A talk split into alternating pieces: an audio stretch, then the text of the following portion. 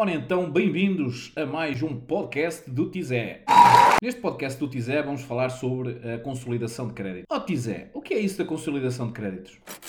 Para muitas pessoas, a consolidação de créditos, uh, uh, ou seja, o significado para, para essas pessoas é que é poupar, um, ao juntar os créditos todos, estaremos a poupar. Muitas das vezes isso não acontece. Ou seja, na, na, maior parte das vezes, julgo eu até, da experiência, da experiência que eu tenho, uh, é que uh, normalmente a consolidação de créditos é mais uma forma de uh, liquidez. Ou seja, eu vou conseguir de alguma forma juntar todos os créditos e automaticamente vou passar a conseguir ter mais liquidez mensal. Um, e muita dessa liquidez vem de eu esticar o prazo desse crédito que vou fazer, ou seja, dessa consolidação, onde vou juntar todos os créditos e vou aumentar o prazo. Embora uh, o Banco de Portugal também uh, reduziu uh, o prazo máximo, que antigamente era até aos 120 meses, agora já não é, e portanto essa, essa, um, essa mais-valia de alguma forma acabou por ser mitigada. De qualquer forma, um, a única coisa que eu acho que, que é importante para, para quem nos está a ouvir é um, que a consolidação de crédito deve ser feita ainda quando, ou seja, eu não devo, eu não devo recorrer à consolidação de crédito quando já estou com uh, problemas no Banco de Portugal, porque aí já não dá para fazer. Ok? Uh, há muita gente que uh, deixa andar, deixa andar, deixa andar e só quando está mesmo com a corda ao pescoço é que se lembra de consolidar os créditos. E isso depois já, já é um problema, porque já não, já não dá para consolidar os créditos, porque as, as, instituições que, que de alguma forma promovem esse produto já, não aceitam, já não aceitam clientes com, com, com registro do Banco de Portugal. Portanto, isso é um erro que eu acho que uh, é importante ficar claro. Ó oh, Tizé, então mas quando é que nós devemos fazer, uh, quando é que nós devemos recorrer a essa consolidação? Uh, assim, eu acho que o, o importante é nós percebermos que uh, estamos a pagar, ou seja, temos vários créditos e que a nossa, a nossa capacidade financeira, ou seja, a nossa liquidez mensal, cada vez está mais diminuída. Automaticamente, se eu conseguir juntar créditos que têm uma, uma taxa, uma taxa digamos que o spread, neste caso, uh, acima uh, daquilo que eu consigo no crédito consolidado, aí vou conseguir uma poupança.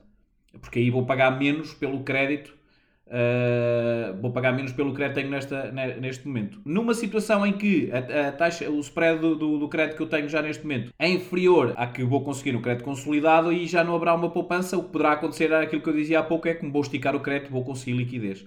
Mas o importante aqui é nós percebermos que a liquidez nos vai dar capacidade de uh, recompor a nossa vida. Que isso é que é o mais importante do crédito consolidado. A poupança é importante, se eu conseguir poupança espetacular, ok? Uh, mas se não conseguir poupança, conseguir apenas liquidez, mais liquidez mensal, essa situação depois tem que ser bem gerida, ou seja, depois não posso pegar nessa liquidez e ainda pedir mais crédito. O que eu tenho que fazer é pegar nesse dinheiro e ir uh, primeiro fazer o fundo de emergência para que se acontecer qualquer coisa eu conseguir uh, manter, manter pelo menos durante seis meses as, minhas, as minhas despesas uh, pagas e depois, em função disso, ir amortizando o crédito ou investindo, desde que consiga, com esse investimento, ter, ter mais rentabilidade do que aquilo que teria ao amortizar. Embora nos créditos consolidados, muito dificilmente, a não ser que vá para muito risco no investimento, conseguirá mais poupança no investimento do que conseguirá ao amortizar, porque como o, com uma taxa, eh, ehm, com uma taxa é, é, é, elevada nestas situações, até porque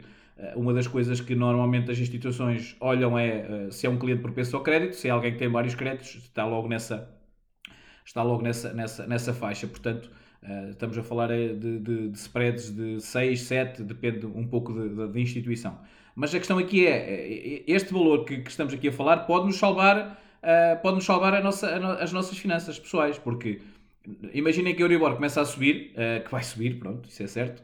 Uh, automaticamente, eu se começar a ter que pagar, ou seja, é uma questão de começar a, a fazer contas à subida da Euribor em cima desses créditos. Uh, portanto, vai chegar aqui a um ponto que era aquilo que eu dizia. Eu já não vou depois ter taxa de esforço suficiente uh, para conseguir o crédito e em algumas situações vou até uh, ter problemas porque, entretanto, vou, vou, começar a deixar de pagar alguns dos créditos e o meu registro, ou seja, o meu nome vai para o Banco de Portugal e automaticamente as instituições que fazem o crédito consolidado já não vão querer nada comigo. Portanto, o importante aqui é nós também uh, percebermos esta, esta parte. E porque há muitas situações em que os, os clientes acham que ah, eu, quero fazer um consolidado para ter poupança. E depois, quando fazem as simulações, uh, ou, ou, alguém que, que, lhe apresenta as coisas como deve ser, não é? Uh, porque de facto, se, se, se, sou eu que estou a vender o produto e digo ao cliente: olha, você vai pagar menos, portanto vai poupar. Atenção a esta questão do, do, poupar, porque não é uma poupança. Uh, não é uma poupança numa situação em que, em que a única coisa que está ali a diminuir, a fazer diminuir a prestação é só o facto de eu estar a esticar o número, o número de meses e não o facto de estar a conseguir reduzir o encargo, ou, ou, neste caso o spread dos, dos, dos, dos, de todos os créditos. Portanto, é importante ter um bocadinho isto em, em atenção.